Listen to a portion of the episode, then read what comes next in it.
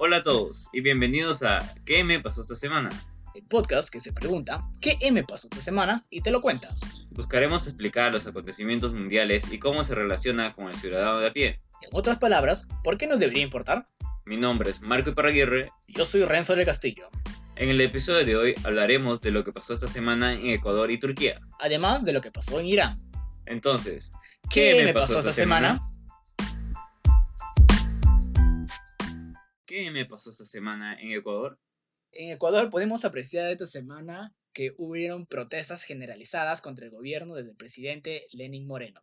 Pero, ¿a qué se debieron estas protestas? Se inician por las medidas aplicadas por el gobierno ecuatoriano, conocidas como el paquetazo. El antecedente o la razón de ser de estas protestas es debido a un préstamo que el gobierno ecuatoriano implementó para solucionar sus problemas. Pero, ¿por qué necesitaban este préstamo? Vamos a remontarnos a los antecedentes que existen. Y es que Ecuador siempre ha sido un país con varios problemas y conflictos políticos. Pero desde la década de los 2000 sucedía que Ecuador, con respecto al tema económico, ha estado endeudado. Entonces, se dice que en el 2000 la deuda ecuatoriana representaba el 85% del Producto Interno Bruto. Sin embargo, estas, cifras disminuyeron hasta el año 2009, cuando se pudieron reducir las medidas hasta el 18%, menos del 20%. Sucede que para el año anterior, el 2018, la deuda volvió a incrementarse. Entonces, es ahí donde entra a tallar las medidas de poder refinanciar o poder salvar esta deuda en Ecuador, donde entra a tallar el préstamo que se ha solicitado por el gobierno ecuatoriano. Y el préstamo es de 4.200.000 dólares, que viene acompañado de una serie de condiciones. Que son básicamente una reducción del gasto público y unas medidas de austeridad.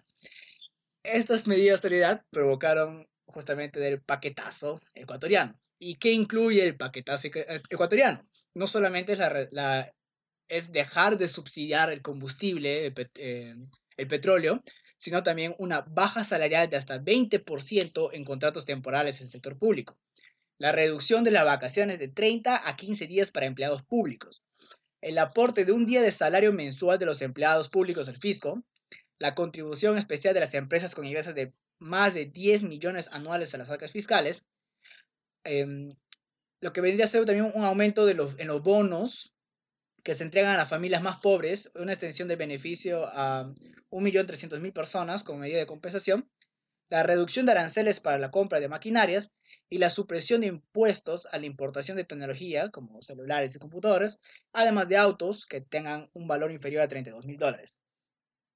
Entonces, no solamente incluye el, la reducción del, de los subsidios de los combustibles, pero justamente la reducción del subsidio de los combustibles fue la medida más controversial y por la que están reclamando. Y que ha provocado una serie de conflictos y propuestas por los movimientos indígenas que tienen un gran papel dentro de la situación política ecuatoriana. Y bueno, su protesta es totalmente válida, ya que normalmente los indígenas viven en zonas rurales. Entonces hay que entender el efecto dominó que tiene el precio del combustible en el precio de los bienes y servicios. De la economía ecuatoriana. Entonces, se dice que impacta grandemente al comercio local. Exacto, porque, digamos, como vives en zonas rurales, tienes que llegar mucho más lejos para obtener los bienes y servicios. Pero al momento de que se incrementa el precio del combustible, pues también se va a incrementar el, el costo para traer esos bienes y servicios, lo que va a provocar también que, estas, que justamente estas comunidades tengan menor, este, menor acceso o vayan a tener mayores dificultades para obtener estos servicios. Y eso fue la, el principal problema por el cual llegó los indígenas eh, ecuatorianos se movilizaran. Y bueno, creo que la movilización o los reclamos, en mi opinión, son justos. Pero luego ya viene lo siguiente, que cuando empezaron a movilizarse, eh, primero empezaron a movilizarse, llegaron hasta la capital ecuatoriana y el presidente Lenín Moreno tuvo que huir hasta Guayaquil eh, para poder mover la sede de gobierno y desde ahí manejar las actividades del Estado. Y es que las protestas tuvieron algo particular. En primer lugar, se daban manifestaciones pacíficas. Sin embargo, en los últimos acontecimientos eh, que han sucedido este, días atrás, estas protestas se han vuelto un poco más violentas que de lo que se prevía.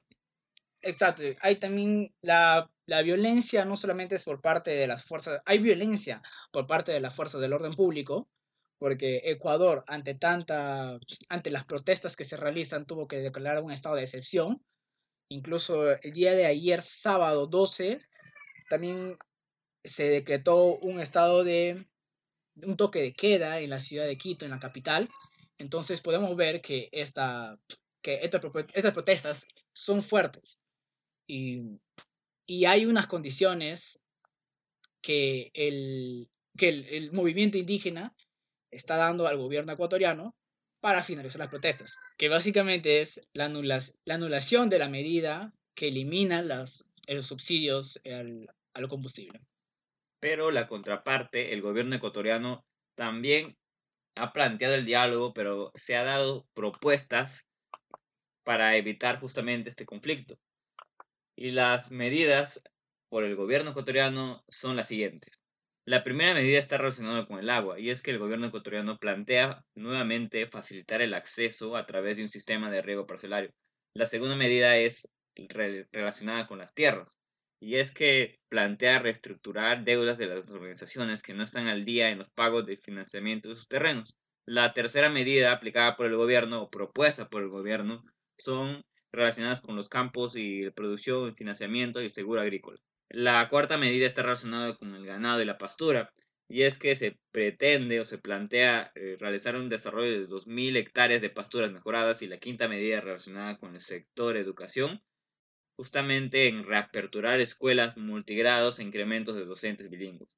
Y la sexta propuesta está relacionada con el transporte rural, que es una adecuación de 500 kilómetros de agrovías rurales. Sin embargo, solo son propuestas que pretenden este, calmar la exacerbación que tiene dentro de la población ecuatoriana. Claro, el presidente Lenín Moreno dijo que no se iban a revertir las medidas del paquetazo, que la eliminación de los subsidios va a seguir, pero de una manera tiene que calmar a este grupo, que es el, grupo, que es un grupo, grupo que está protestando son en su mayoría, y el más fuerte es el grupo de los indígenas. Al principio era todo el pueblo ecuatoriano, pero ahora eh, en su mayoría, y, y, lo que pone la mayor presión es el grupo indígena ecuatoriano. Entonces el gobierno dijo, mira, no voy a, no voy a eliminar esto, pero ¿sabes qué? Para calmarte te voy a dar estas medidas, estas opciones. Y el diálogo se va a dar el día de hoy, domingo 13 de octubre, momento que estamos grabando esto, se va a estar dando el diálogo. Porque además el día de ayer sábado hubo las protestas se volvieron incluso mucho más violentas en la que se produjeron incendios en la Contraloría de, Ecuador. Hubo ataques a periodistas, a fuerzas del orden, a ciudadanos. Hubo también eh, destrozos dentro del, el sistema de comunicación pública, lo que venía a ser la televisión estatal y radio, y lo cual es muy raro, ya que se dice que, que estas protestas violentas no son parte, a lo menos la dirigencia indígena se desliga de estas protestas. Y hay, bueno, las teorías conspirativas de que hablarían de que, de que algunas estas personas o estos grupos violentos en realidad están siendo pagados por, por otros. ¿Por quiénes? Ahí ya vendría a ser dependiendo del lado en el que estés, si estás a favor o en contra, ya vendría, sería tu, tu punto de vista. Pero lo que se dice que las protestas violentas son raras. Estos ataques violentos a, estos edificios es muy raro que suceda. Hay críticas por parte de la comunidad internacional acerca de la forma en cómo se están realizando estas medidas de protestas y la fuerza que está usando, en todo caso, eh, las Fuerzas Armadas. Y, y, es que es necesario que se vele los derechos de estas personas a que se manifiesten pacíficamente. Pero sin embargo, por los hechos eh, mencionados anteriormente, eh, se ha vuelto pues algo muy raro. Entonces, ¿quién tiene la culpa? ¿La culpa la tiene Maduro Mm, sin embargo, justamente el presidente Lenin Moreno ha salido a hablar frente a televisión diciendo que hay ciertas eh, fuerzas del mal, por así decirlo, que están justamente detrás. Rafael Correa, el expresidente de Ecuador, y, y Maduro, el presidente de Venezuela. Y bueno, eso ya forma parte justamente de, la, de esta cierta teoría conspirativa que no podemos justamente afirmar si es cierto o no, de quién está detrás de esto. Entonces, ahí va relacionado con lo que mencionaba Renzo, justamente que se querían quemar o se estaban quemando las oficinas de la Contraloría. ¿Y qué hay en las oficinas de la Contraloría? Bueno, en las oficinas de la Contraloría se encuentran las investigaciones, que son varias, hacia el expresidente Rafael Correa, que incluye incluso una por secuestro. Y hay que aclarar que Rafael Correa se encuentra fugitivo de la justicia de su país. Y es que él, en un medio de, este, comunicación internacional, como fue justamente la, CNN, eh, afirmaba de que él en realidad está, por, está fuera del país porque hay una persecución política en su nombre y la única forma de que, digamos, este, no pueda ser detenido es pues, estar, estar fuera y desde ahí este, lanzar sus opiniones y lanzar las críticas justamente a quien fue su amigo durante el gobierno. Y es que hay que aclarar que Lenin Moreno fue pues vicepresidente del gobierno de Rafael Correa. Sí, pero eh, acá hay algo. En mi opinión, las protestas son legítimas. Y es que había un status quo, que era el siguiente, el precio. Entonces, cuando tú tomas medidas de, de precio de combustible, subirlo de un día para el otro por en más de 100%, pues obviamente va a haber un malestar social. Es obvio, a diferencia de que se hubiera pasado una, un aumento de los precios graduales, que se hubiera sentido menos. Pero no, no es culpa de Maduro, no tiene nada que ver con, lo, con, lo, con el movimiento indígena que está, haciendo, que está haciendo, pero este es un problema que Ecuador tiene que solucionarlo y que esperemos que el día de hoy, durante el diálogo, que se va a realizar se puedan llegar a un acuerdo tanto las comunidades indígenas como el gobierno ecuatoriano. Otro punto importante acerca de esto es que va a poder, digamos, de cierta manera, comprobar o no si es que las medidas del FMI son realmente eficaces en estas situaciones de crisis. Y es que tenemos ejemplos de que en algunos, algunos momentos de, de la historia, de situaciones políticas internacionales, han funcionado, y en otras no han funcionado. Entonces, ejemplos positivos tenemos pues a, a Brasil en el, año 2002 y tenemos a Costa Rica en, en la década de los... De los, de los, de en 1989. Y bueno, y por el lado este, negativo tenemos los casos de más representativos. Argentina, que justamente sufre con, y, actualmente también está volviendo a sufrir por un nuevo préstamo del FMI. Tenemos el caso de Grecia y sus medidas de austeridad una vez que veamos estas políticas que realiza las medidas o, las recetas que da el FMI, podamos observar si funciona o no dentro de un país. Y esto tal vez ponga un futuro al, al FMI, al Fondo Monetario Internacional, de actualizar cuáles son sus medidas de acuerdo a cada país o cuáles son sus medidas que puedan adoptar un futuro que no sea simplemente una política de austeridad. Y eso dentro del análisis racional de la parte económica.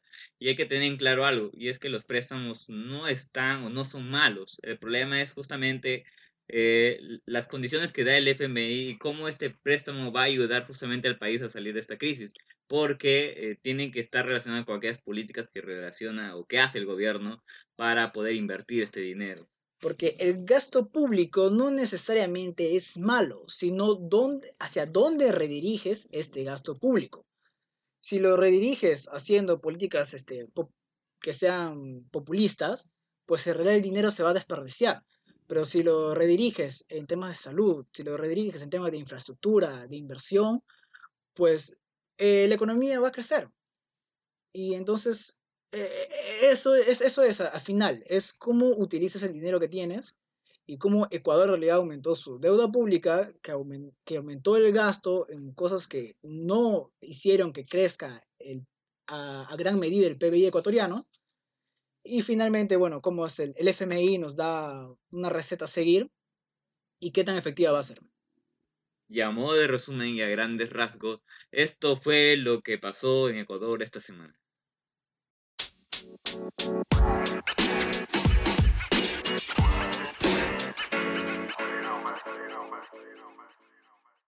¿Qué M pasó esta semana en Turquía? Pues el ejército turco ingresó a territorio sirio, al norte de Siria para ser más específicos, y lanzó una ofensiva militar contra los kurdos. Bueno, pero ¿quiénes son los kurdos? Los kurdos son una minoría étnica que se caracteriza por no tener Estado y es pues el grupo, cuarto grupo étnico más importante dentro del Medio Oriente. Se estima que su población está entre los 25 y 35 millones. Eh, pero ¿Dónde están habitan? repartidos, exacto, están, no, no están, digamos, situados en un mismo lugar, sino que están re- repartidos en, en varios países, entre los cuales son Turquía, Irak, Irán y Siria. Y se dice que también un pequeño grupo, un pequeño enclave dentro de, Armenia. Eh, ¿qué caracteriza a este pueblo? Bueno, este pueblo se caracteriza justamente porque tienen una lengua propia, una cultura milenaria, con gran trayectoria histórica. Y justamente la mayoría de los kurdos este, son pertenecientes a, a- a los musulmanes sunitas, pero muchos también siguen otras religiones. Sucede que los, los kurdos o este pueblo kurdo eh, sueñan con algo muy importante, que Que es, eh, tener un estado propio. que se llama Kurdistán. Es que se llamaría Kurdistán. Se llamaría no, porque no, no, aún no logran el tema de tener el reconocimiento de un estado independiente. Pero ¿por qué los... Ya, ahora, eso viene con... Uno, sabemos que tienen en Turquía y en Siria. Pero ¿por qué Turquía ve una amenaza suficiente como para que entre a territorio sirio y ataque a los kurdos sirios? Pues en realidad la, la relación entre los kurdos y Turquía eh, es una, una relación antigua. Es una relación bastante hostil. Los kurdos, por ejemplo, con- constituyen entre el 15 y el 20% de la población tur- de Turquía. En varias ocasiones los kurdos han denunciado un trato hostil por parte de autoridades turcas. Comienza todo esto entre 1920 y 1930, durante que cuando en respuesta a levantamientos muchos kurdos fueron reubicados. Sus nombres, vestidos tradicionales, fueron prohibidos, así como la lengua kurda fue restringida y su identidad étnica fue negada. Se les, se les designaba como turcos de la montaña. Y esta relación se vuelve un poco más complicada en 1978, cuando se establece el Partido de los Trabajadores de Kurdistán, PKK en su idioma original, que se reclama la creación de un, Estado independiente dentro de Turquía. Seis años después, este grupo comienza una lucha armada, y desde entonces más de 40.000 personas han muerto y cientos de miles han sido desplazadas.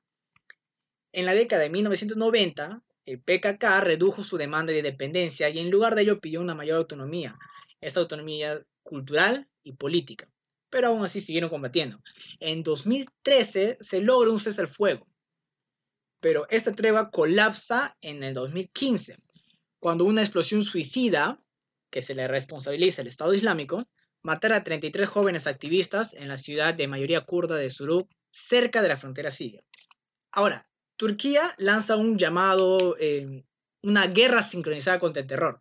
Esta guerra está contra el PKK y el Estado Islámico. Y bueno, desde entonces varios miles de personas, eh, que incluyen cientos de civiles, han muerto en enfrentamientos al sureste de Turquía. Turquía mantiene una presencia militar en el norte de Siria desde agosto de 2016, cuando envía tropas y tanques a través de la frontera. Eh, el objetivo militar tiene Turquía era evitar que la milicia kurda de la Unidad de Protección Popular, el IPG, por sus siglas en kurdo, tomaran territorio y lo unieran con el enclave eh, kurdo de, Tur- de Turquía. Pero hay una diferencia. Se dice que los kurdos en Siria, em, Turquía dice que el PKK, de eh, los kurdos turcos, y el IPG, los kurdos sirios, son lo mismo. Entonces, como Turquía considera al PKK como una organización terrorista, entonces el IPG sigue siendo una, es una, una organización terrorista para ellos. Pero sin embargo, hay algo que, hay- que tenemos que recalcar, es que el IPG, el IPG eh, de Siria, más que todo, ha sido un aliado clave para Estados Unidos dentro de la lucha que... Que, tuvo contra el Estado contra Islámico. El Estado Islámico, exacto, terrorismo, el terrorismo yihadista dentro de la región.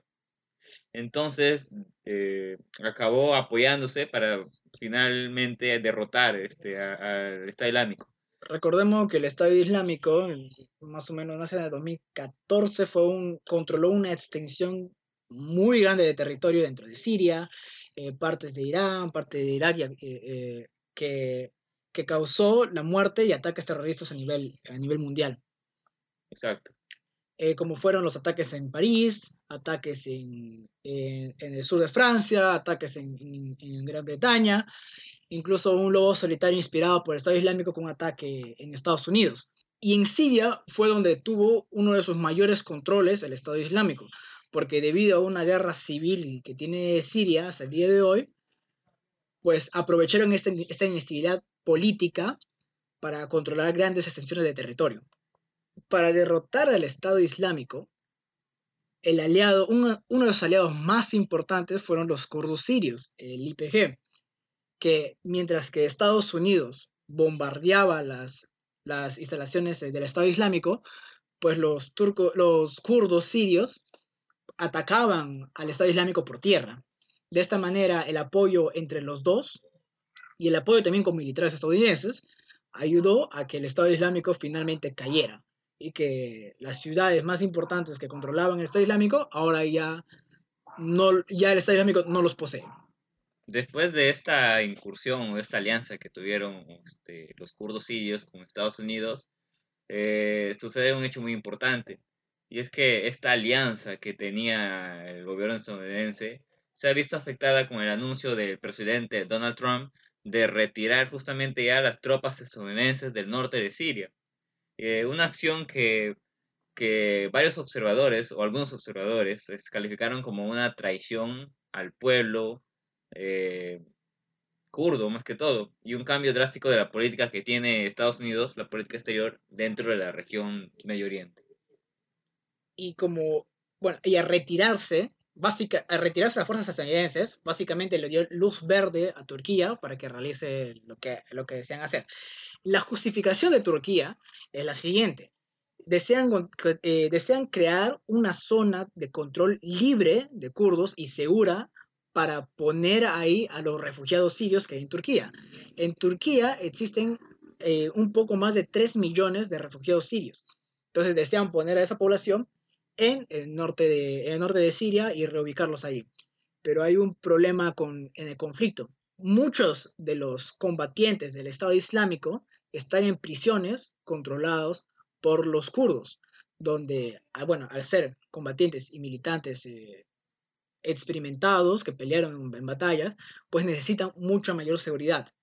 Pero si, les, ah, si los kurdos están siendo atacados, pues en realidad tienen que retirarse, que van a tener que proteger su hogar, pues van a tener que dejar la seguridad que están dando las prisiones y por lo tanto hay una gran, gran posibilidad de que estos combatientes que están en el Estado Islámico escapen y nuevamente el Estado Islámico resurja dentro de esta región que justamente está, está afectada por una estabilidad política y militar.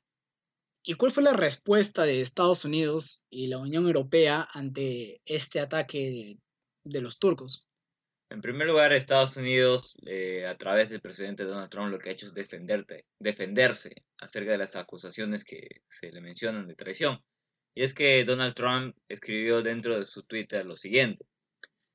Puede que estemos abandonando Siria, pero de, de ningún modo hemos abandonado a los kurdos que son un pueblo especial y unos luchadores maravillosos. Y la Unión Europea ante esto, en el caso de Berlín, eh, eh, Alemania, dejó de vender armas a los turcos. Y es que Turquía, el presidente Erdogan, dijo lo siguiente, que si es que la Unión Europea califica de invasión al, ataque de Turquía, el ataque de, de Turquía hacia los kurdos, pues lo que va a hacer Turquía es dejar paso libre a los migrantes, a los refugiados sirios para que puedan ir a, la Unión Europea o avancen al territorio de la Unión Europea. De esta manera, básicamente chantajeando a la Unión Europea para que no se metan en los asuntos de los turcos. Algo que me olvidé mencionar con respecto a discurso que, que tiene Estados Unidos, representado básicamente por Donald Trump, es que considera lo siguiente, ha amenazado a Turquía con destruir su economía si este, eh, si este país justamente sobrepasa los límites en Siria. Pero, ¿cuáles son esos límites? no, lo, sabemos. pero sin embargo, hasta el día de ayer eh, se ha podido este, ver dentro de, de, internet los bombardeos que hacían que hacía este, justamente dentro de, del territorio sirio. Y ahora, ¿qué viene después? ¿Qué va a suceder en el transcurso de esta semana o estos días? Porque tenemos entendido de que este conflicto obviamente no, no va a parar por un buen tiempo eh, y por soluciones, no sé, diplomáticas, supongo. Sí, porque este conflicto inició el miércoles y como dices Marco, no sabemos en qué va a terminar. Y esperemos que en realidad termine de la mejor manera. Porque esto lo que haría es incrementar la crisis de refugiados que se vive en el Medio Oriente. Eso fue lo que pasó esta semana en Turquía.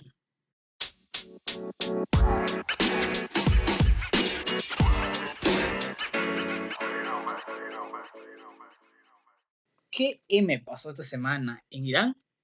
Pues por primera vez en 40 años se les permitió a las mujeres asistir a un partido de fútbol eh, de su selección.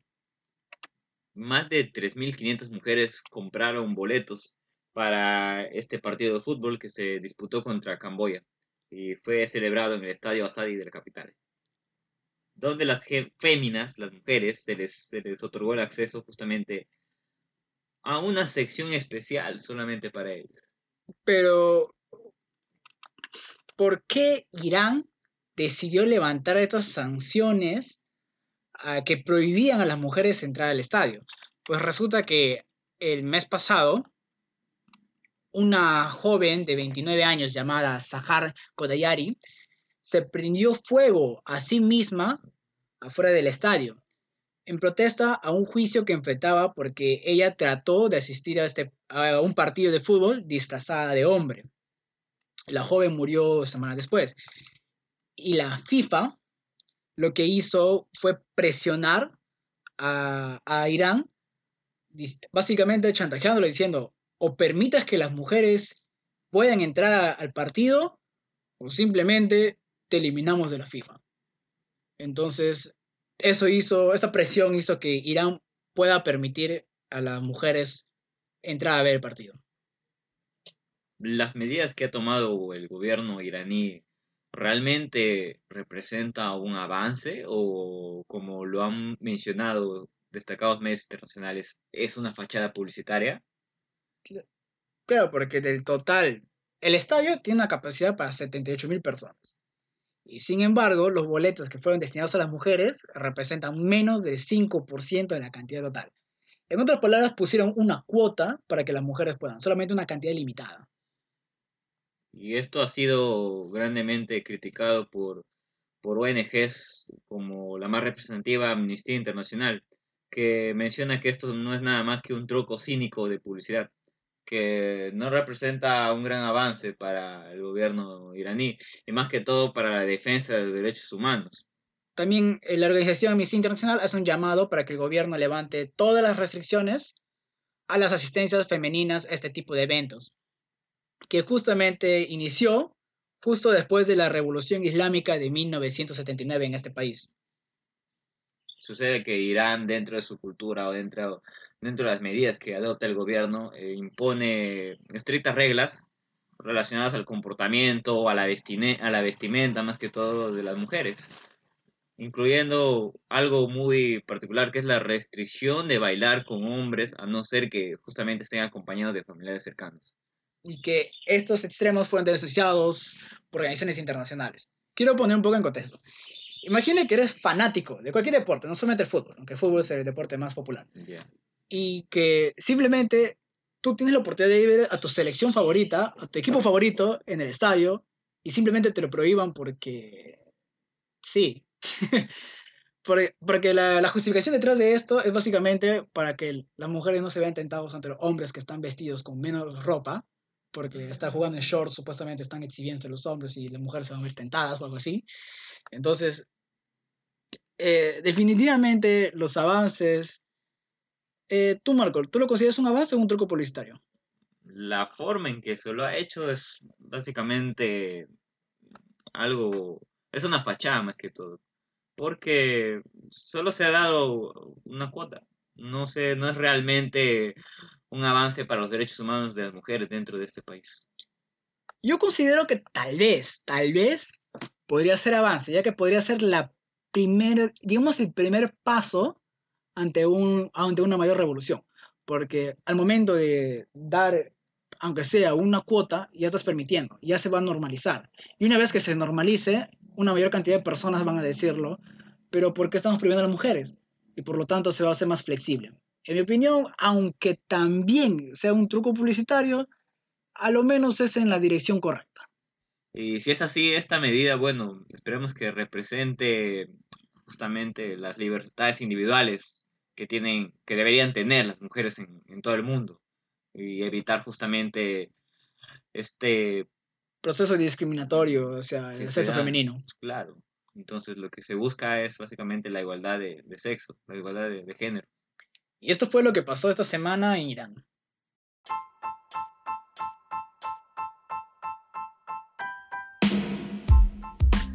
Y este fue el segundo episodio de nuestro podcast. Les invitamos a seguirnos en nuestras redes sociales, especialmente en Instagram, como arroba QM pasó esta semana, donde estaremos publicando contenido. Si les gustó este episodio, les pedimos que lo compartan con sus amigos, familiares o con sus perritos. Nos pueden encontrar en Anchor, en Google Podcasts, Spotify, Breaker, Pocket Casts y Radio Public. Así que no hay excusas para no escucharnos. Y esto fue ¿Qué, M pasó esta semana?